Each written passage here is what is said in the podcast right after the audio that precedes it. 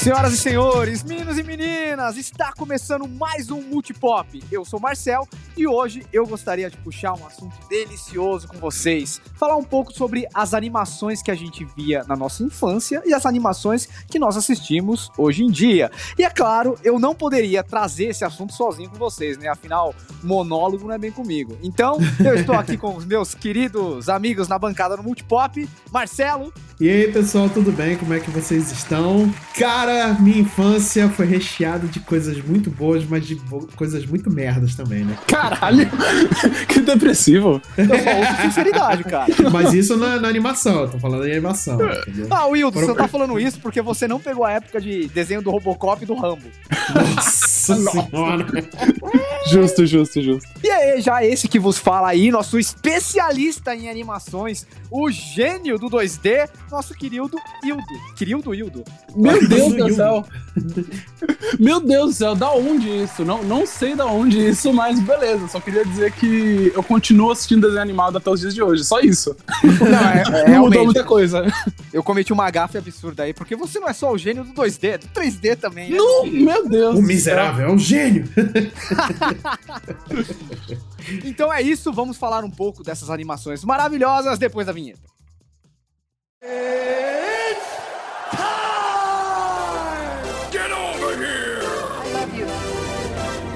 I am the danger. I'm Batman. Make every shot count. Just roll. Action.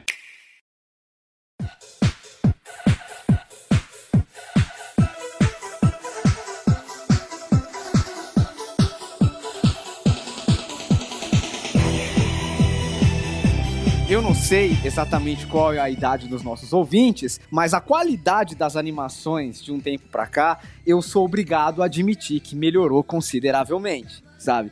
É, Sim. mano, eu acho que assim, saudosismo tem limite. Eu sou muito fã do Homem-Aranha, por exemplo, e quando você olha pras animações antigas, tipo Homem-Aranha e seus incríveis amigos, e compara com o espetacular Homem-Aranha, aí é um abismo de diferença de qualidade. Mas eu queria saber isso de vocês. Vamos começar falando um pouco sobre as nossas animações favoritas, aquelas que aquecem nosso coração quando a gente lembra e a gente assistia na nossa infância, sentado no sofá, tomando um leitinho, comendo um pãozinho. E aí, gente, o que, que vocês curtiam assistir? Não é da época do Wildo, mas eu curtia muito assistir Ursinhos Carinhosos. Ursinhos é. carinhosos. Ursinhos Carinhosos era muito legal. Era um desenho muito good vibes, assim, né? Cara, eu adorava, porque tinha bichinhos coloridos, fofinhos e, e não eram só ursinhos. Tinha um leãozinho também com um coração no- na barriga. Ah, o Valente? Cara, Valente, cara, na boa, na, na moral, é, não tem desenho melhor. Quem não lembra do, do Valente falando, oh, os céus, toda vez que acontecer alguma merda muito grande? Tinha Raccoon também, é, tinha um monte de urso, óbvio, né? Porque senão não seria. Obrigado, né? Ursinhos é. carinhosos. É, pois não. E aí também, mas, cara, era um desenho muito, muito bom, assim. Você tá ligado que Ursinhos Carinhosos, ele é daquela safra de animações dos anos 80, que era tudo pelo dinheiro, né? Era tudo pra grana, pra fazer vender boneco, pra poder Óbvio, óbvio. né? Era tudo a produção em cima da produção. Que é assim, acho um período assim extremamente louco de se imaginar, né? Porque a gente teve um, um período que, de muita limitação na animação. Isso eu falo. Toda vez que eu vou falar animação aqui, ouvinte, eu vou estar querendo me, me referir a animações estadunidenses, cartoons estadunidenses, né? Porque a gente sabe que tem toda uma outra parada. Se começar a falar de anime ou de eh, desenhos europeus aqui, meu Deus do céu, é outros 500. É, Mas, isso, né? né, não- vamos limitar. Mas, tipo, é, gente- você sai desse período dos anos 60 e 70, do qual é, existiam diversos selos que, impedi- que impediam publicidade para criança, né?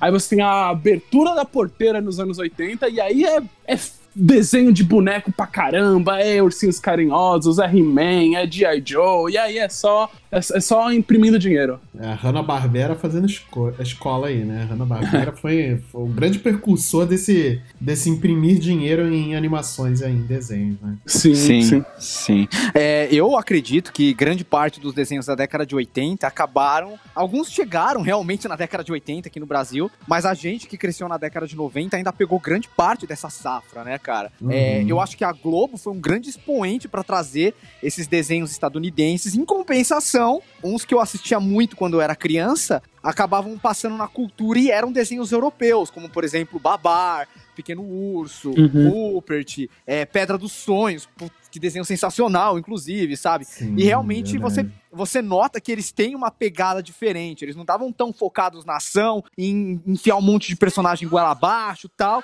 Eles estavam numa pegada um pouco mais lírica, sabe? Quase como uma introdução à literatura por meio dos desenhos animados. Principalmente Babar, cara. É, não, mas o conceito era exatamente esse mesmo, assim, sabe? É, eu acho, e você tocou num, num ponto muito interessante, que aqui no Brasil, né, é, por conta da- do, do nosso sistema, de como funcionava, a, as nossa, a nossa percepção sobre desenhos animados, ela é muito bagunçada, né? A gente não tem uma percepção clara do tipo assim, ah, essa animação é dos anos 60, essa é dos 70, essa é do 80, essa é de 90. Porque muitas vezes a gente acabou consumindo, né, é, o- ali, dos anos 90 até o finalzinho dos anos 2010, é, a gente consumia muita coisa, muita coisa em reprise, muita coisa que, tipo, Sim. que teoricamente não era pra você estar assistindo, a gente assistiu. Então acho que a gente tem até uma percepção meio diferente do estadunidense normal, assim, sabe? Por exemplo, a gente adora pica-pau, que é uma coisa que o estadunidense não adora tanto. Ele, ele vê mais pica-pau como um desenho antigo, um desenho da década de 50 e 60. E o brasileiro ama, mas o brasileiro ama muito por conta das reprises que passavam assim, foram passando de canal em canal e a gente foi aprendendo a amar, assim, sabe? É uma, é uma outra construção social que permitiu a gente ter essa, essa parada. Sim, nossa, É isso é uma verdade, coisa, é verdade. é uma coisa bem importante você ter falado que assim, Tom e Jerry é uma coisa que permeou muito da minha geração. E Eu sou da década de 90, sabe? Mas Tom e Jerry é um desenho da década de 40, cara. Uhum. Não passava na É TV. verdade. Não tinha TV quando Tom e Jerry foi feito. Ele foi uma animação pensada pro cinema. Sim. E aqui no Brasil, a gente consumiu como sendo um desenho produzido na mesma época que He-Man, Uhum. sabe? Sim, E, e, mano, verdade. você tem um, um lapso de 40 anos aí, cara. Que diferença, Cara, é entendeu? bizarro, né? É. Não, e na forma do qual você consumia também, né? Porque, por exemplo, você comentou de Tom e Jerry, que além de ser uma parada que você consumiria teoricamente na TV, era uma parada que ela era pra ser consumida em cápsulas, né? Era pra você consumir aquela história e talvez depois você fosse sair lá, sair e tomasse um sorvete. E enquanto você começa a colocar essas animações na televisão, no sábado de manhã, todo dia você vê um episódio de Tom e Jerry diferente, do qual, na verdade, na prática, esses episódios muitas vezes foram feitos com anos de diferença, por causa que, porra, era pra você fazer uma produção dessa, era, um, era grana, era incentivo, era muita coisa, e tipo assim, e, e às vezes você sentia isso, eu não sei se vocês já tiveram essa parada, tipo assim, vocês iam ver um episódio de Tom e Jerry, ou de uma outra animação antiga, os próprios Looney Tunes, e você falava, nossa, esse, esse é muito diferente desse, sabe? Porque É, É eu acho que um- um dos exemplos mais gritantes que a gente tem aqui é o pica-pau clássico, que passava mais, e o pica-pau maluco, que ele é bem anterior, né? Sim, Sim, e, a, sim, a- sim. e a gente pegava e sentia aquele baque, falava, nossa, mas que diferença de um pica-pau maluco pro pica-pau normal. Eram desenhos que realmente tinham décadas de diferença um do outro, né? E, Uhum. e é uma coisa até curiosa quando a gente para pra pensar, porque eu sempre pensei nisso. Quando eu descobri que o pica-pau era da década de 50, eu não conseguia entender como um desenho tipo pica-pau tinha uma qualidade tão superior aos do Hanna-Barbera, que era da década de 70, de 60, sabe? Uhum. Tipo, o tempo passou e a qualidade piorou. E aí, anos depois, eu fui descobrir que o pica-pau ele era feito pro cinema. Então ele tinha um budget de cinema, né? Sim. Já o do Hanna-Barbera era feito a toque de caixa pra sair toda semana. Então ele tinha que ser barato, né? Uhum. Não, e de verdade, era, era bem discrepante, né? é, alguns episódios, e esses episódios se misturavam, né? Você tava assistindo, normalmente passava, sei lá, quatro episódios, não sei, uma média de quatro episódios do pica-pau durante o, o programa lá que estivesse sendo exibido, e tipo, passava um pica-pau clássico, aí passava dois do maluco, aí passava o outro pica-pau clássico também, entendeu? Então era bem, era bem misturado a parada, né? É, era uma, é uma experiência com- completamente diferente, assim. Isso, Sim, isso que o Marcel falou. É, O Marcel comentou, por exemplo, sobre a Hanna-Barbera. A Hanna-Barbera, assim, é um dos pilares da animação estadunidenses. E realmente, eles tinham esse conceito de que eles tinham que ser a animação a toque de caixa, a animação de sábado de manhã. E aí. Rolava muito, e isso pelo menos rolava muito comigo, que eu ia assistir, tipo, sei lá, de manhã, no, no Bom de Companhia tava passando uma animação da Hanna-Barbera, um Scooby-Doo tradicional, e mais pro final já tava passando, sei lá, um Super Choque, que era tipo uma outra parada, que é Sim. uma animação dos anos 90. E aí você tinha esse contraste de você ver, assim, o como a própria animação a toque de caixa, o como ela evoluiu, né? E como ela foi. é, como a- hoje em dia, e hoje em dia a gente tem, tipo, sei lá, nossa, ho- hoje em dia eu não tenho o que falar da animação na televisão. Tem coisas assim que dá pau em cinema, assim, fácil. Sim, verdade. É, são, são mega produções e coisas bem feitas, assim, que é, é melhor do que muita coisa que a gente viu no cinema, realmente, né? Com o budget de cinema, com atores é, famosos e tudo mais, realmente é um negócio muito impressionante, né? E assim, é, a parada da Hanna-Barbera, ele, você vê que era uma parada que eles tinham que fazer uma produção tão industrial que muitos desenhos, eles se assemelhavam no seu escopo, né? Uhum. Você vê que tinha o, o Scooby-Doo, aí tinha o Tutubarão, que era mais era basicamente a mesma coisa, só que debaixo d'água e com Sim. um tubarão. né? É verdade. Então, era muito. Eles, eles mudavam. Eles só mudavam o, o skin do, do, do personagem, né? Mas o escopo da história era mais ou menos a mesma coisa. Cara, e quando a gente para pra olhar em retrocesso, é até difícil lembrar da quantidade de animação de Hanna-Barbera que a gente acabou assistindo, né? Sim. É, eu, tipo, o Tutubarão que você falou. Cara, é, isso daí tava esquecido na minha memória junto com Herculoides, tá ligado? Com Herculoides, olha aí. Johnny Quest, qual que é o outro? Space Ghost. Pra ser muito sincero, a maioria das animações da Hanna-Barbera não me pegavam, cara. Uhum. me pegavam eu mesmo. gostava. Eu gostava, vai, do- dos Impossíveis, eu achava bem Os legal. Impossíveis era muito maneiro. Esse era Sabe? muito maneiro. Lembra o nome dos heróis ainda? Lembro, é Coil, o Homem Mola, o Homem Fluido e o Multi-Homem. Caraca, Uma salva de palmas aqui pro Marcelo. Aí. caramba. Mas tinha o desenho do Johnny Quest, eu acho que era o mais especial da Hanna-Barbera, porque ele não seguia muito o, o, o escopo, né, é, enlatado do, da, da, da- das produções da Hanna-Barbera, e ele tinha uma parada de ficção científica muito, muito forte, né? E também tinha o primeiro casal gay da, da- da- da- da- das animações ali, né? Só que não, né? Ah, mas olha só, vamos, convenhamos ali. Você nunca viu nem, nem o Johnny, nem um ali, o Sr. Quest, nem o outro doutor ali com, com, com suas devidas esposas ali. Ai, né? meu Deus.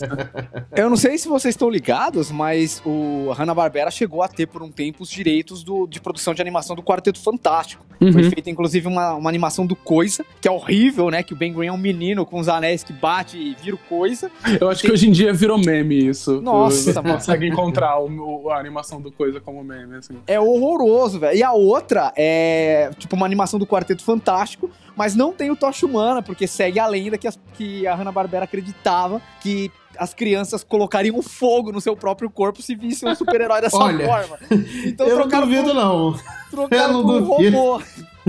Eu não duvido, porque, cara, criança, criança é um negócio muito absurdo, né? Década de 60, né? Na lança braba aí que é criança boomer que você tá falando.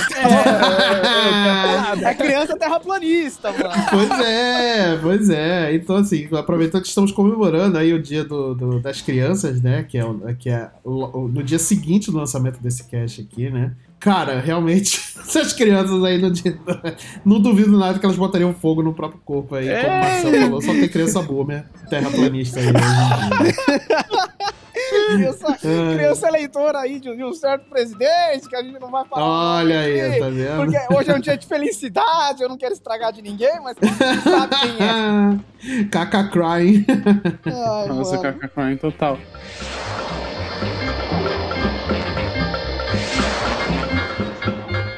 Sabe o que é muito engraçado? Porque esse período ele era praticamente com- ele era dominado pela Hanna-Barbera de uma forma do qual você tinha essas paradas muito loucas, igual o Marcel comentou, né? Tipo, a- o Quarteto Fantástico você vendia pra Hanna-Barbera porque, tipo assim, era o que tinha. É, Sim. tipo, você tinha outras, outras produções fazendo outras coisas diferentes. O Disney odiava Hanna-Barbera, o Disney queria verdade. nossa senhora, ele, ele, ele achava que o que eles faziam era extremamente de mau gosto, era errado, porque você não podia fazer uma animação tão barata e você não podia fazer uma parada tão é, a toque de caixa. O Disney sempre foi muito puritano com, com o trabalho dele, né? Uhum. Então, tipo, você. Mas era o que tinha, né? No final das contas, os caras acabaram segmentando muita coisa do que a gente tem hoje em dia. Depois, tipo, viram. Depois, se hoje em dia a gente tem Cartoon Network, se hoje em dia a própria Disney faz animações pra televisão, é, com o cadáver do Walt Disney se revirando lá todo, todos os dias.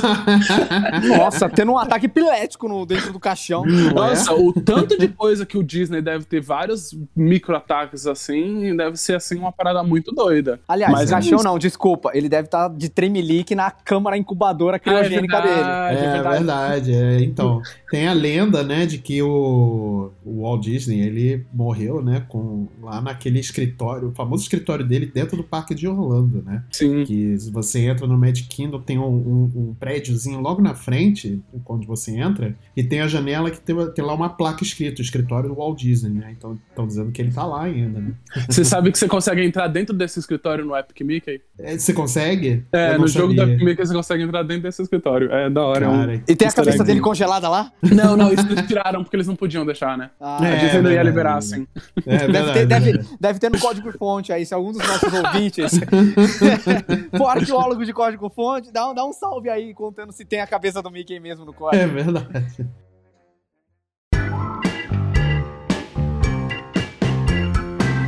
Mas falando na Disney, a Disney também, é, durante a nossa infância, aí, pelo menos assim, a minha, né? E a do, e a do Marcel também, que eu sei que ele esconde a idade E a dele. Eu também, porque ele não pode ser. É, e a sua também, e a sua também. Na- na-. Nas nossas infâncias, assim, independente da época que era a nossa infância, né? É, a Disney sempre também teve, foi- teve uma presença muito marcante né, nas animações, né? É, eu lembro com muito carinho da, da minha época que era é, Gummy Bears, né? E o, o DuckTales. Cara, Eu lembro com muito carinho de DuckTales. Eu acho que é o Indiana Jones transformado pra criança da forma certa, Sim, mas não, eu, Chip and Dale, na verdade. O Tic Tac, as aventuras Tic Tac era muito mais Indiana Jones do que o, o, DuckTales, mas sim, Cara, eu entendo. eu, eu acho entendo. que a ideia era essa. Tanto que eh, o Tico e o Teco eles se vestiam que nem o Indiana Jones, né? E o outro, se eu não me engano, se vestia que nem o Magnum. Exato. Se eu não me engano, tinha essa referência, sabe? Mas eu Tem, sempre achei tem, o, tem. o DuckTales tinha essa pegada meio, vai, guardada as suas devidas proporções, meio Uncharted, sabe? De Uhum. você ir pra uma Sim, grande sim. aventura atrás de um tesouro mitológico. Eu guardo muito carinho, assim, eu assisti muito quando era criança, principalmente fitas cassetes que eu alugava, adorava os desenhos, os filmes em animação. Uhum. Mas eu acho que o que mais contribuiu com a propagação dos desenhos da Disney durante a década de 90 aqui no Brasil foi o Disney Club. Nossa, verdade. É verdade. O Disney Club foi uma parada muito foda, né? Cara, nesse, nesse programa que tinha, né, que a gente tinha o Comitê Revolucionário Ultra Jovem, a gente ainda via várias animações que eram derivativos de filmes. Então tinha a animação do Jovem Hércules, que era muito boa, tinha a do Aladdin, Sim, que era verdade. incrível, tinha Marsupilame, é, Ana Pimentinha. É, velho, tinha tanta coisa, tanta animação da Disney num lugar só, velho. Cara, tinha Doug. Doug era muito bom. Nossa, o Doug era muito bom. A turma do Pateta, velho, que é muito bom. Turma do Pateta Mas- era demais. Mas velho. aí, Marcel, eu quero te dizer que você tá aí desdenhando de DuckTales, mas a culpa de você ter animações é, derivadas de filme, em grande parte, vem de DuckTales, você sabia disso? Não, não, eu não tô desdenhando, não. Muito pelo contrário, cara. Olha, sei. DuckTales, DuckTales, pra mim, foi a, a primeira grande animação que eu assisti quando era criança. não. Uhum. Mas justamente ela era única, sabe? Você não tinha tanta animação da Disney passando na TV aberta, assim. Acho que nem tinha TV a cabo na época. Mas é, na época que eu consumi mais animações da Disney mesmo, foi na época do Disney Club. E você não tinha DuckTales ali, sabe? É, na verdade, eu via muito o que rolava no Disney Club como uma continuação de DuckTales. Tinha uma animação chamada TV Quack, em que você tinha o Guinho, o Zezinho e o Luizinho já adolescentes. Uhum. Então, pra mim, era meio que tipo uma continuidade. Eu achava aquilo muito legal, cara.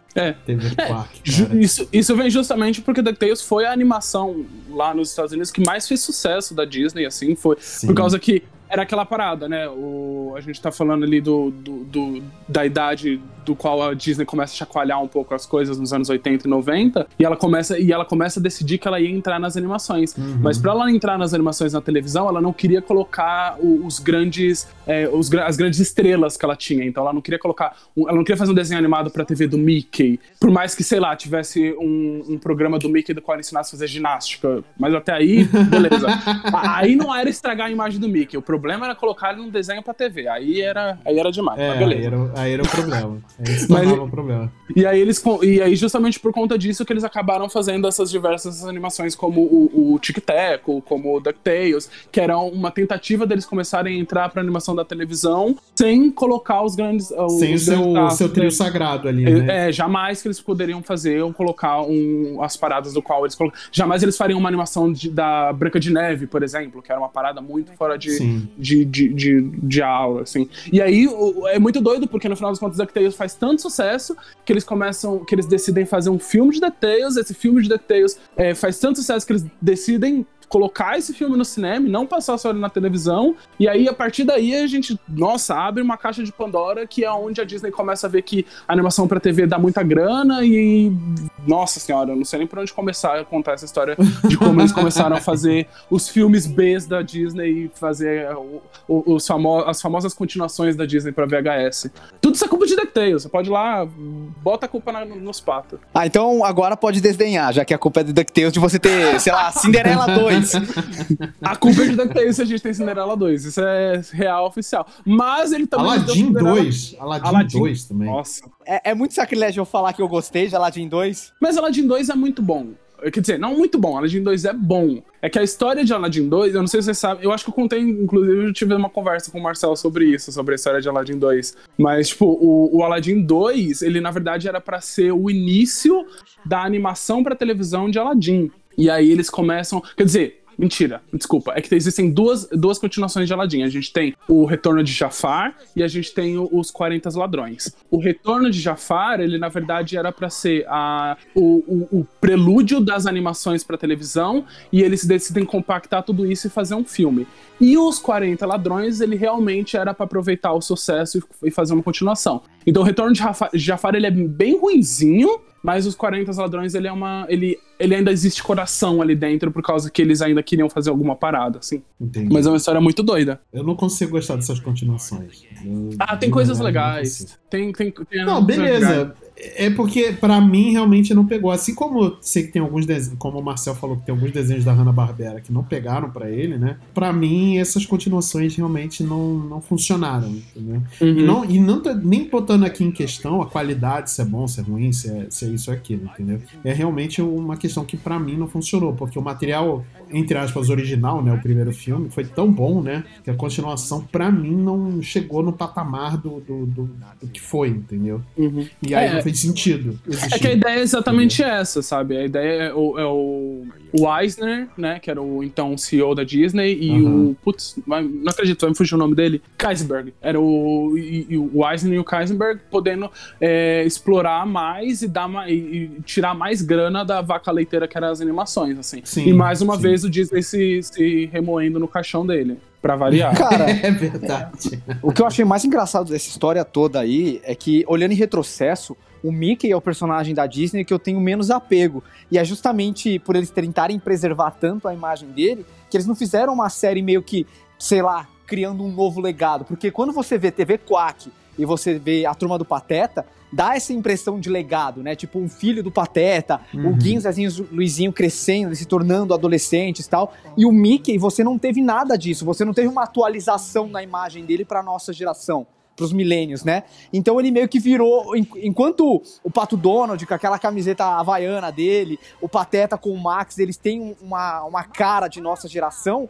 O Mickey continuou parecendo um desenho antigo, velho. A gente só conhece ele por jogos, tipo é, Cast of Illusion e Epic Mickey, né? Mais recente, entre aspas, tem 20 anos Sim. quase o negócio. É- é- ele É. ficou como uma figura mitológica dentro da, da Disney, né? Uma coisa É. meio intocável, assim, né? Uma coisa messiânica, chega a ser messiânico, né? Porque tudo que se envolve em relação à Disney tem a, a- a porcaria da carinha do Mickey, né? Aquelas três Então, segundos assim. Eu vejo muito mais o Mickey como um logo hoje do que como um personagem. Sim, é verdade. E, e eu- e- e era isso, é esse o ponto que eu tava querendo chegar exatamente, porque ele se transformou é, não num personagem, mas sim na marca É, Disney, né? Você exatamente. associa a Disney com a marca, com, com, a- com o Mickey, entendeu? Você confunde os dois. Mas eu acho que em partes isso é feito de propósito, assim, sabe? A, a- a Disney, ela não quer realmente. Ela quer que você tenha esse imaginário do Mickey mais como uma espécie de corporação.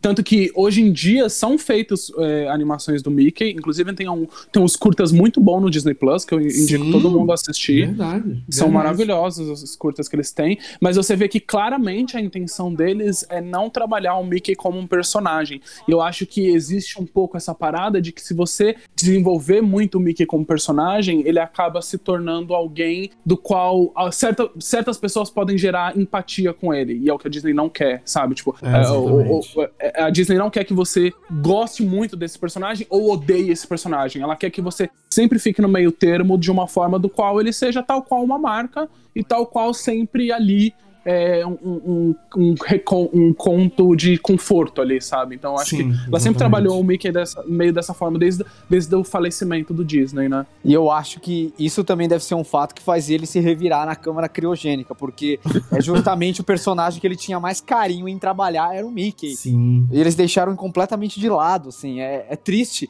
É uma coisa que eu, que eu esperava muito ver nas animações, por exemplo, na Turma do Pateta, na TV Quack e tal, um crossover com o Mickey. Eu queria ver como estava a vida do Mickey naquele momento, sabe? É, mas isso nunca aconteceu. Pelo menos eu tenho. Eu me apego no crossover que o Mickey teve com o Pernalonga na, na, na, numa cilada para Roger Rabbit. Que Nossa o Mickey Senhora, aparece isso lá. foi- e- Isso é sensacional. Não, um Isso foi momento demais. histórico, tipo, total. É verdade. Mas sabe uma parada que essa, essa, esse protecionismo que a Disney faz com, com o personagem Mickey, é, assim, pro, pra, pra gente como consumidor, a gente não ter mais material do Mickey como a gente tinha muito antigamente, realmente é uma coisa que a gente fica sem entender, né? Mas aí você realmente transforma esse, esse personagem numa coisa tão é, especial e tão intocável que, por exemplo, quando você visita o parque, né? é, quando você vê o Mickey no parque, é o primeiro personagem que você quer agarrar. Você pode ter muito mais.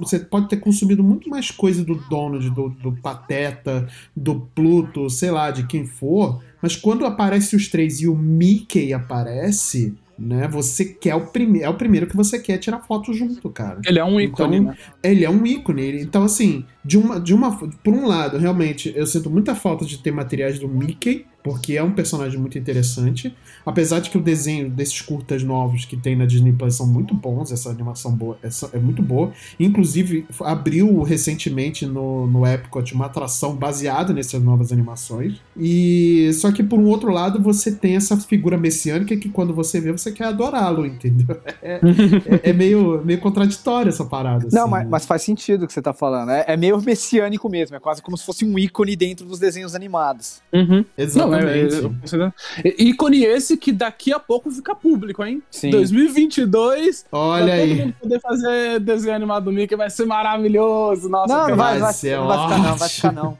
Vai ficar não, vai ficar Vai, vai sim. Não, não tem como. Eu acredito que a Disney, a, a- Disney não consegue mais controlar. Assim, se, o- se o ouvinte não sabe muito do que a gente tá falando, o, o- o- a Disney, durante muito tempo, ela tentou controlar a forma do qual os direitos do, do Mickey poderiam se tornar público ou não. Porque, de acordo com os Estados Unidos, de acordo com a primeira lei dos Estados Unidos, um produto ficaria público depois de 70 anos, se eu não me engano. Depois seria de, depois de um tanto tempo depois da morte do autor. E a Disney ela foi fazendo pressões e lobbies dentro do governo estadunidense para que eles estendessem esse- essa parada para o, o domínio do Mickey não ficar público. E aí agora, é, se eu não me engano, em 2024, 2023 é a última vez do qual o- isso pode acontecer. Então, tipo assim, o Mickey vai ficar público e a gente vai ver se, o- se a Disney vai fazer outra pressão ou não. Mas eu acho que a Disney não vai conseguir mais fazer pressão porque ela já fez isso duas vezes. E se ela fazer pressão de novo para estender mais o domínio público, vai rolar uma parada do qual eu acho que muita gente vai ficar contra a Disney dessa vez, sabe? Sim. Então, eu acho que dessa vez o, o- o Mickey pode se tornar domínio público.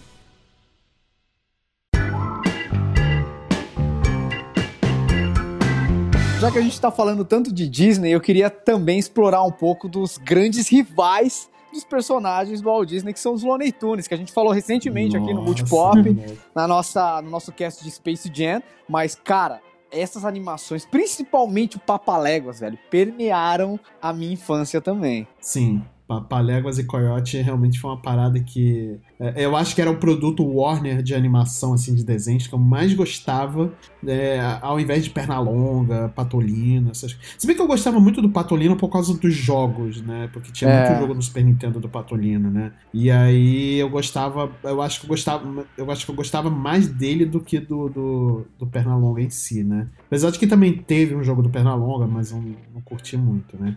Agora, o desenho do Papaléguas e do, do Coyote, cara, nossa, isso era, foi um fenômeno, assim, realmente. Mas teve uma, uma tendência, né? Porque apesar da gente ter os personagens principais como o Mickey e o Pernalonga, a gente tinha a tendência de gostar mais do pato irritado, né? Que é o pato longo, o pato Donald e o patolino. É verdade, é verdade. Ah, pato... Cara, eu tinha muito mais fita VHS daqueles desenhos do Patolino, do Patolino, do, do Pato Donald do que do Mickey, cara. É, Era coisa impressionante. Eu acho que é porque existe essa vontade nossa de. de... é, a vontade não, a gente acaba se relacionando meio com um personagem que é mais rebelde, né? Tipo, às vezes o personagem principal ele é tão certinho, né? Não vale tanto, assim. É, o Pernalonga eu não digo Não, isso, no cara. meu caso é por causa da falta de paciência mesmo, né? Assim, eu sempre fui essa pessoa. Uma, uma coisa que eu acho interessante é que os personagens da Disney, no geral, eles são mais infantis.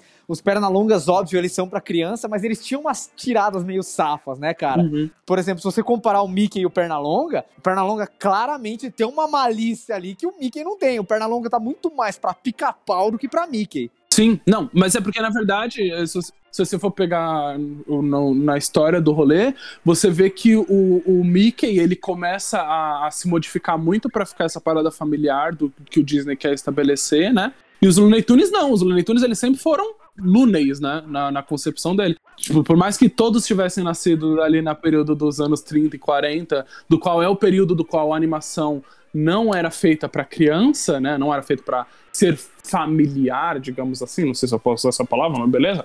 É, quando você. O, o- os Tunes se mantêm nessa pegada, e o Mickey não. O Mickey ele começa a se tornar um, um- um- um rapaz da família brasileira, quer dizer, da família em geral. Chato! Chato. Mas, mas tinha, mas tinha real essa discrepância né, entre as animações da Disney e da Warner, porque, por exemplo, não só o- os Looney Tunes, mas também os Animaniacs, né, o Pink Cérebro, eles todos, eles todos eles usavam essa, mais essa. É, como é que eu posso dizer? Essa violência gráfica do que o, o- o- os desenhos da, da Disney, né? Que era uma Uhum. coisa mais. Eu digo, o, o, o desenho da Disney anos 90 pra cima, né? Porque os, os de antes eles eram bem, bem violentos É. também, né? Inclusive com É, algumas mas- citações ao nazismo aí, inclusive. Opa! Sim, É, mas, mas- isso, isso- isso também teve lá na, War- na Warner, o Patolino teve um Teve. episódio também censurado e tal. Mas é engraçado você falar isso, porque eu acho, por exemplo, que os, anim, os Animaniacs realmente eles são um pouco mais lunáticos, né, do que os personagens da Disney. Mas ainda assim, eu consigo comparar, traçar um paralelo nessa tendência de ambas as produtoras tentarem criar um legado, né? Enquanto você tinha a TV Quack e o, e o Max do Pateta na Disney, você tinha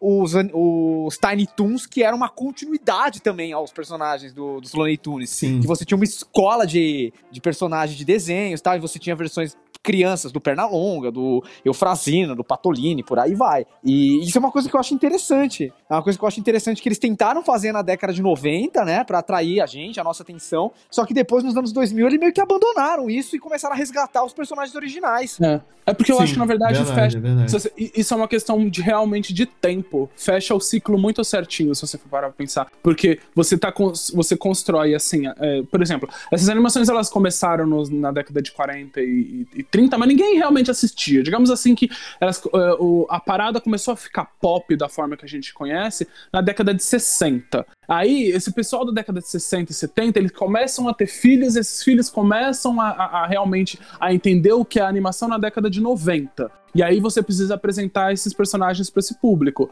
E aí a forma do qual essas empresas conseguiram achar foi justamente criando o- o- os filhos para eles, né? O- dando esse- essa questão de legado, como você comentou. E aí, agora, esse pessoal da década de 90, eles começaram a ter filhos e tal, e eles começaram a entrar numa outra parada.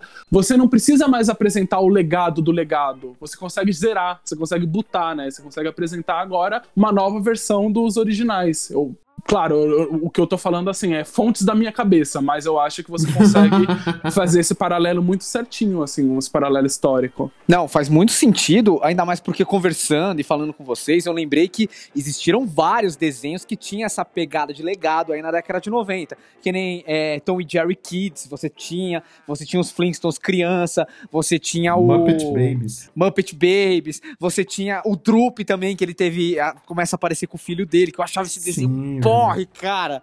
O do eu achava chato que só o Satanás, cara. E, e acho que realmente faz muito sentido o que o Wildo falou. É por isso que é o gênio do 2D, né, gente? Nunca, olha de aí. Deus, do céu. Nunca, meu Deus do céu. Que um, um dia, um dia, um dia. Um dia. Disney, Um me dia, contrata. né? Disney, eu tô aqui te falando mal de ti, mas ó. Assina minha carteira. Tô pedindo nada. Ó, Cartoon, minha mentira. carteira. Mentira, a Cartoon, se a Cartoon assinasse minha carteira, nossa, vocês iam ver assim. Aí vocês iam ver um moleque feliz, hein? Puta que pariu. Nossa, Leva nós, Wildo, leva nós.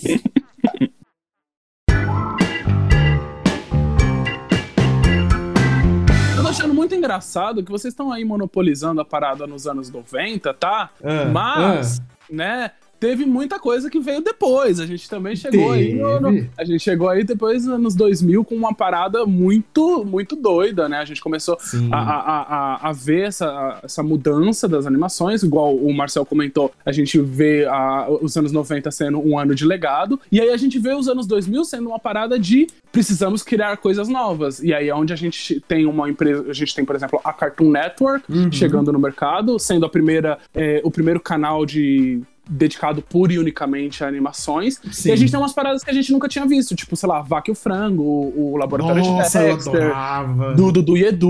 Nossa, eu não gostava de Dudu Dudu. Eu gostava Tá muito errado. do laboratório do Dexter.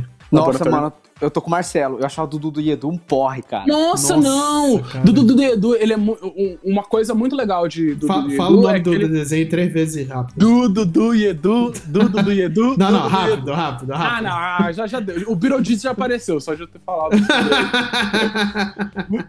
Mas uma coisa muito legal do do, do, do, do Dudu e Edu é que ele foi, Aí, ó.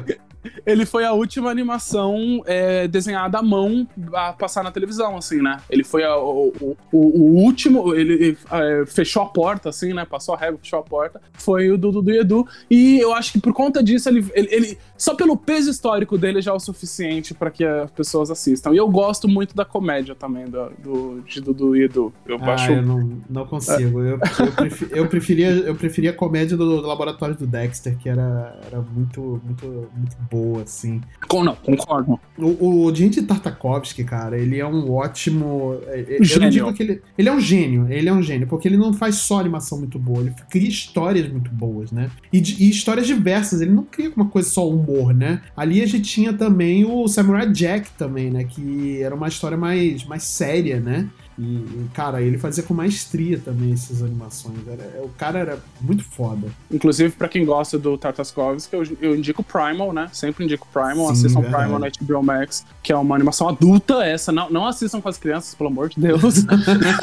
essa é uma animação adulta, mas é, um- é uma parada do qual o Tartakovsky fez assim, com, com coração, assim. E o cara, é- o cara, o cara era foda. Ô, Hildo, eu queria tirar uma dúvida com você. A Nickelodeon surgiu mais ou menos nesse período também, cara? Sim, década de 90. Inclu- o, o legal da, da Nick também é que eles também tinham, tipo, a, a Cartoon Network ainda tinha um rabo preso, assim, né, de- em, certos, em certos pontos. A Nick não. A Nick, hoje em dia a gente vê a Nick como é, essa produtora que tá muito dependente de Bob Esponja, né, tudo dela é Bob Esponja, mas Ou no... no Tartarugas Ninja, né? é, é, é que Tartaruga Ninja nem era dela mesma, né? Depois que ela foi adquirir aí na- na- nas milhões de, de compras que a gente tem na- no mundo.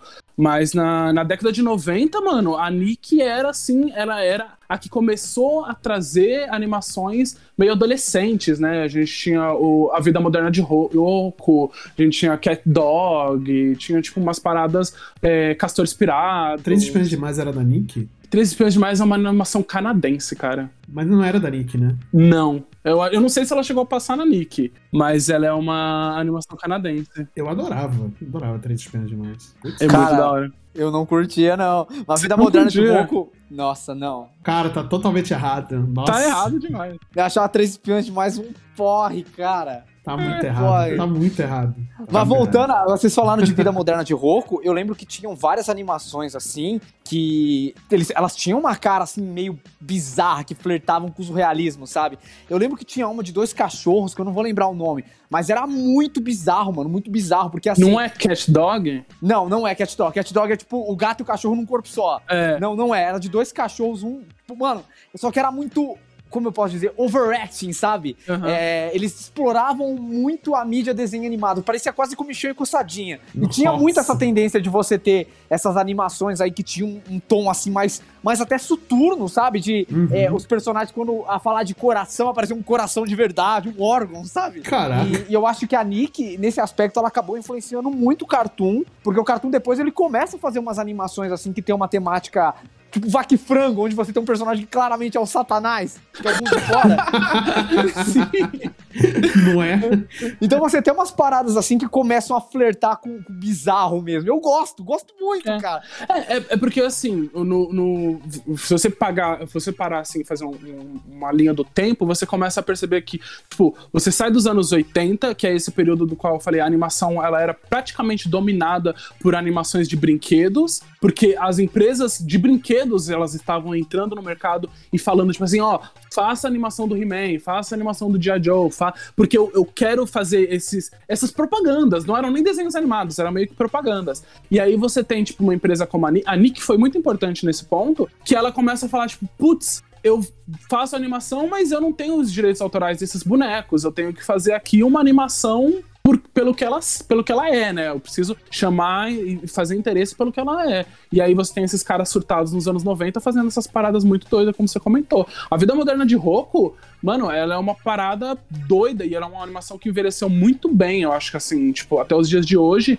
é, tanto na sua história quanto no seu, no seu conceito visual, assim, eu acho um, um, um- surto visual muito doido. E pra mim, quando eu penso de anos 90, eu, eu, eu lembro, assim, meio que da vida moderna de Roku, assim. Cara, eu lembro da vida moderna de Roku, acho muito bom, mas eu acho que as animações da Nick, elas tinham até um, um quê, assim, de, de anime, assim, se você parar pra pensar, porque era meio desprendido da realidade. Por exemplo, você tinha, da mesma forma que você tinha a vida moderna de que era uma loucura, e por muito tempo eu achei que era um delírio meu, que mais ninguém tinha assistido isso, tá ligado? e, e você tinha a Doug também na Nick no começo, né? Que era um, um slide of life bizarro, se você parar pra pensar. Que você meio que entrava dentro da mentalidade do personagem, você tinha o cotidiano dele, mas grande parte do que ele imaginava, você acompanhava também. Era muito legal você acompanhar a Doug. E Doug era muito diferente das outras animações que você tinha ao redor. Sim. Uhum. É, Doug, Doug, se você pensar, ele era um estudo é, de, de vida adolescente muito, muito cru, né? Porque, tipo assim, ele, ele, ele, ele, ele acompanhava real esse menino que, que ia pra, pra escola e aí ele tinha problemas que ele gostava da menina e, e não sabia como chegar nela e tal. É uma parada muito doida. Eu, assim, isso realmente é uma coisa que, que eu falho. Eu não sei, eu não sei até onde o, o que aconteceu com o Doug pra ele ter ido pra mão da Disney, mas eu acho muito triste. Eu não sei se vocês acham também, mas assim, Acho. quando o Doug tava na mão da Nick era uma, uma, uma coisa muito mais legal, e aí quando o Doug passa pra Disney, vira uma coisa meio, como já diria a Kate, pela saco. É, eu, eu tenho a impressão que quando o Doug vai pra Disney, perde o brilho, sabe? Não parece mais um adolescente de verdade. Parece, parecia realmente que os episódios de Doug eram um adolescente escrevendo e a gente tava vendo as memórias dele. Uhum. Quando vai pra Disney, eu tenho a impressão que fica uma parada meio lição de moral, cara. Uhum. E Eu, eu acho que perdeu muito a graça, meu. Por que que. Mano, como isso aconteceu? Eu não consigo entender, sabe? Pois Eu não é. consigo É. entender.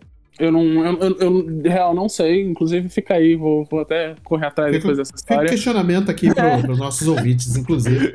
Quero correr atrás dessa história e saber o, o- como que ele foi, como que saiu da mão. Provavelmente questão de licenciamento, às vezes cancelaram a série e tal, mas. É verdade, é verdade. Agora, se bem que tem um, um desenho da, da Cartoon que eu assistia muito, e já, e já aí era da minha idade mais adulta, né? E que era Mansão Foster para Amigos Imaginários. Puta, eu amo São Foster pra Nossa, assim, ele tem um quê de muito feliz e triste ao mesmo tempo, cara. É, eu não sei, eu, eu sempre tive, eu sempre tive essa sensação quando assistia de me divertir muito com o episódio, mas ao mesmo tempo ser muito triste, porque é, no fundo aqueles personagens ali são fruto da imaginação, né? E, tipo, eles não existiam nem nada, sabe? E aí meio que ligavam. E ligava muito com a minha infância, né? De, de eu ter muito. criar muito, muitos amigos imaginários, né? E ter essa dificuldade de, de me relacionar com outras pessoas, né? Então, era um. Eu me relacionei muito com esse desenho, nesse ponto, entendeu? Cara, sinta-se abraçado. Isso nunca mais vai acontecer. A gente tá aqui. Ai, meu Deus. Eu, eu adoro a Mansão Foster para Amigos Imaginários. É do Craig McCain, né? Que é o Sim. mesmo criador de Meninas Superpoderosas. Então, tá aí, Tem- né? Tem um, tem, um, tem, um, tem um quezinho aí, né? Porque Tem. Super Poderosos é, é sensacional também. Eu estou com medo do live action, né? É, Se, se ainda forem Nossa, fazer ser ainda.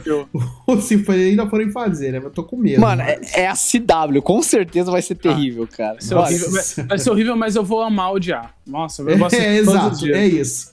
Falando, falando um pouco sobre a Mansão Foster, pra mim ele é um desenho muito triste, cara, mas muito triste mesmo. Porque eu tinha. Um dos sonhos da minha infância era ter TV a cabo pra assistir Cartoon Network o dia inteiro, né? E por um tempo minha mãe assinou. E eu tive. Só que daí ela perdeu o emprego, ela pa- parou de pagar na época Cambras, eu não sei se vocês conhecem essa marca aí. Não, De eu TV a aqui nem cabo. Era TVA, daí virou Cambras depois, né? TVA eu cheguei a conhecer. E aí, minha Mansão Foster ia estrear e uma semana antes cortaram minha TV a cabo. Eu nunca vi essa animação. Nossa senhora, eu queria te dar um abraço agora. Eu tava Cara, tão no nossa. hype, cara, porque eu assistia tanta coisa no Cartoon, mano, tanta coisa. Nossa, Cartoon. não só no muita coisa. Não só no Cartoon. Eu, pra ser muito sincero, eu gostava mais da Fox Kids do que do Cartoon Network. Nossa, Uhum. Fox Kids tinha coisa de boa demais, né? Então, eu acho que o que me pegava muito na Fox Kids, como vocês todos sabem, nossos queridos ouvintes também, eu sou o verme dos quadrinhos, né, mano? E, e na época a Marvel ainda não tinha sido comprada pela Disney, então todas as animações da Marvel, Homem de Ferro, Hulk, Homem-Aranha, tudo que você encontra hoje no Disney Plus, passava na Fox Kids na época. Uhum. Então eu adorava, velho, assistir essas animações. E elas passavam tarde, era tipo das 10 a 1 da manhã. E eu ficava lá esperando todo dia pra assistir o Quarteto Fantástico, Homem-Aranha, as animações da década de 90 desses personagens que eu gostava demais, sabe? X-Men, cara. X-Men. X-Men, sabe? Passava tudo lá, velho. E, e a- o Cartoon eu gostava muito dos desenhos que passavam, mas eu já era um pouco mais adolescente. E os desenhos que passavam na Fox Kids, eles tinham essa pegada de conversar mais com o adolescente, sabe? Uhum. Tinha uns desenhos meio estranhos, tipo, sei lá, Ana Anaconda. Eu não sei se vocês lembram disso. Nossa senhora. Eu, eu acho que você sonhou com isso aí, hein? Não, não, não sonhei. In- in- Infelizmente eu não sonhei. Tinha Sorriso Metálico, que era dublado pela. Eu lembro Nossa desse. Eu lembro desse. Lá, aquela atriz lá, não sei, Alessandra Ximenes, eu acho que é o nome dela. Aham. Cara, era, era muito animação Mariana assim. que- Ximenes. Mariana Ximenes, isso. E eu lembro que ele flertava muito mais com essas questões adolescentes, que era o que eu tava vivendo na época, sabe? Aham. Cara, é verdade, é verdade. Kim Possible também, com, é, assim, apesar de ser um, uma adolescente espiã, né? Mas ela conversava também muito com a adolescência também, né? Nossa, Kim Era Possible. um negócio muito bacana. E aí passava na Fox Kids também, né? Passava. A Fox Kids, ela tinha, tinha esse peso de trazer muita coisa, assim, mais voltada pro público adolescente, Sim. um público mais nerd, assim, sabe? Que gostava de, é, do, super-herói de quadrinhos, passava o Batman da década de 60. Sim. É, eram umas sim. coisas assim, bem diferentes do que você encontrava no Cartoon. Na época, a sessão que mais me pegava no Cartoon Network, eu acho que merece um tópico à parte nesse cast aqui, que era uma sessão chamada Tsunami, que passava animes. E Sim, que também verdade. virou uma febre absurda no Brasil, na nossa geração, na década de 90. Eu acho que o Cavaleiros deu o start, né, na nossa geração, mas o, o que fez o boom, que fez a gente lembrar até hoje, que tornou o anime o que é hoje, eu acho que é inegável que é Pokémon, né? Pokémon Nossa. e Sakura Card Captors também. Eu acho que, acho que mais Dragon Ball que Sakura, cara. É, é, ok. Dragon Ball e Pokémon, vai. Beleza. É, eu acho que a partir do momento. Cavaleiros, ele foi uma febre assim, mas foi uma coisa muito única, porque veio na, acho que em 94 mais ou menos, Sim. explodiu, todo mundo assistiu, todo mundo ficou louco, né? A Manchete, que é a, que é a emissora que passava Cavaleiros, começou a trazer vários animes pra aproveitar o hype. Sim. Então a gente acabou assistindo Samurai Warriors, Shurato, que era tipo uns Cavaleiros Zodíaco clone, sabe? Aí trouxe Yu Hakusho, mas beleza, daí por um tempo morreu. Outras emissoras começaram a trazer seus próprios animes, tipo, no SBT passava Fly, passava o primeiro Dragon Ball, Guerreiras Mágicas de Rei Earth, Sim. é, Street Fighter Victor, que é excelente. Nossa, é sabe? verdade, é verdade, é verdade. Mas nada que teve tanto impacto cultural. Aí, Não, mano, veio o Pokémon. Cavaleiros, realmente acho que só Dragon Ball, talvez. Não, Pokémon eu acho que foi maior. Pokémon acho que foi maior acha? que. Naquela época foi. Dragon Ball foi mais longevo. Mas Pokémon, Não, ok, velho. mas. Não, Putz. é, não. Pokémon Mano, tinha- Foi, foi uma parada. Pokémon ainda é bizarramente grande, né? Assim, É. muitas mídias, né? Eu, eu não sei em relação ao desenho hoje, tá, talvez aqui no Brasil, né? Vendo questão Brasil, né? É, talvez ele seja mais, mais menos, menos sucesso, né? Do que foi. Né, porque Pokémon era uma parada muito, muito grande, né, na época. quando É, Pokémon animação, furou a né? É, furou a bolha, né, do- das animações. Mano, tinha pão puma de Pokémon, velho. Tinha Guaraná Antártica Pichula, que tinha, tipo, uns Pokémonzinhos, É velho. verdade. É verdade, é verdade. É, é sério, eu acho que nunca vi, nunca vi algo do, do porte de Pokémon, que você tinha vários produtos, tipo, mano, a panela de Pokémon, sabe? Umas paradas Sim, de dono de sim. casa, mano, que tinha de Pokémon. Isso acho que nunca aconteceu antes e nunca aconteceu depois. É verdade. Era, uma- era uma parada assim, tipo, era, foi uma coisa realmente muito única. E você mede o sucesso. Aqui no Brasil, pelo menos, você mede o sucesso de um, de um produto se ele sai na embalagem do, do molho de tomate ou do miojo, né? Nossa. Ou do, ou do pãozinho, né? Daquele, da bisnaguinha, né? Aí você sabe que o- aquele personagem, aquele produto é, realmente foi sucesso, assim, de, de audiência, né? E principalmente com a criançada, né? Então, eu acho que a partir do Pokémon, aí a gente começou a ter uma enxurrada. Dragon Ball veio, acho que teve um sucesso muito grande também, mas, cara, no, na- no nível de Pokémon, acho que não. Porque o Pokémon ele era uma coisa muito multigeracional, sabe? Muitas pessoas Uhum. de muitas idades diferentes começaram a curtir o negócio assim, de uma forma febril. E eu acho que desde então, só Cavaleiros mesmo tinha sido isso, essa mania que a gente viu antes, sabe?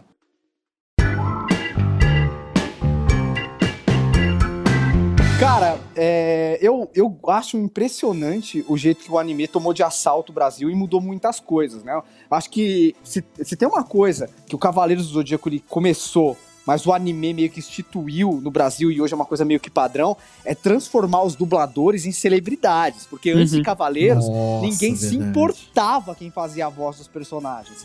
Hoje não. Hoje os dubladores, eles são vistos como atores mesmo, como os caras que representam a encarnação daquele personagem que você gosta, sabe? E Pois é. antes não, antes, pô, velho, quem falava em Garcia Júnior antes de Cavaleiros do Zodíaco, ele nem tá no Cavaleiros do Zodíaco, mas ninguém se importava com quem dublava, sabe? Não é, cara, não é? E o Garcia Júnior era tipo o cara que dublou o Schwarzenegger durante anos, dublou o Simba, dublou o He-Man, velho. E ninguém falava neles. Aí, quando o Cavaleiros veio, eles começaram a tentar explorar cada minúcia que tinha do anime. E, no caso, acabaram esbarrando na dublagem. E, no- e a dublagem virou o que é hoje, né? Tipo, as pessoas, elas realmente celebram os dubladores. Eu acho isso mais do que justo, sabe? Sim, sim. Quem dublou o Saga foi o Gilberto Paroli, não foi? Foi. Que é pai do Hermes Baroli, que é o dublador do Seiya. Isso, então. então é, cara, eu lembro na época que o que o Baroli ele foi num evento de anime aqui no Rio de Janeiro, que eu fui. Cara, como o salão estava lotado pra ver aquele cara. O salão estava abarrotado pra ver um dublador. Só pra ouvir ele falando morra ceia algumas vezes, entendeu? Tipo, era uma parada absurda o que o Cavaleiro Zodíaco fez com, com, com a cultura pop brasileira, assim, né? Então, realmente foi um, é, foi um negócio impressionante. Ele abriu a porta para novos dubladores e para dubladores antigos é, terem mais visibilidade, né? E o trabalho ser mais reconhecido, né? Uhum. Eu acho legal essa parada, porque principalmente porque isso é um, é um recorte muito Brasil, né? Muito América Latina como um todo. Porque, na verdade, o, o motivo da gente é, celebrar tanto é, desenhos japoneses, animes, não, não só isso, mas até o- os desenhos europeus que a gente tava comentando ali no começo do cast, é justamente porque essas animações não tinham vazão nos Estados Unidos, né? Tipo, e aí era tipo, ah, joga ali na América Latina mesmo, que esses caras estão precisando de conteúdo, precisam tapar buraco, vende barato pros caras, e aí, sei lá, vinha uma manchete da vida, comprava os direitos autorais da, da, da parada e começava a passar ela aqui. E aí a gente acaba criando esse vínculo, que é um vínculo muito especial, né? A gente, o, o, o brasileiro ele tem um vínculo muito forte com anime que muitas vezes a gente não consegue encontrar em outros lugares, né? Sim. É, um dos motivos de a gente não ter, sei lá, um- um- uma versão Marvel de, um, de diversos animes aí é porque é, eles não têm o mesmo apelo lá fora do qual ele tem um apelo nacional. Às vezes, às vezes inclusive, o, o brasileiro até esquece disso, né? Tem muito brasileiro que fala assim, nossa, não, tinha aqui, sei lá, tem um puta filme de, de, sei lá, de um anime aí que só fez sucesso aqui. E eles falam, tipo, mano, essa parada é muito nossa, sabe? É muito, tipo, é muito da, no- da América Latina porque é- era o que tinha pra gente. Super campeões, tem um filme Super foda. campeões, Campeões. inclusive, né? É verdade, É isso, Super ninguém campeões nunca era, era um negócio muito. É tanto que o Tsubasa veio jogar no Brasil, né? Ele jogou no time do São Paulo, né? Dentro do anime, né? Sim. É, tudo bem que o Brasil era representado como se fosse um. um, sei lá, uma várzea enorme, né? Mas. É, justo. É. Pô, pai, que elegeu o Bolsonaro. Não sei se tá tão fora da realidade assim. é, tem isso também.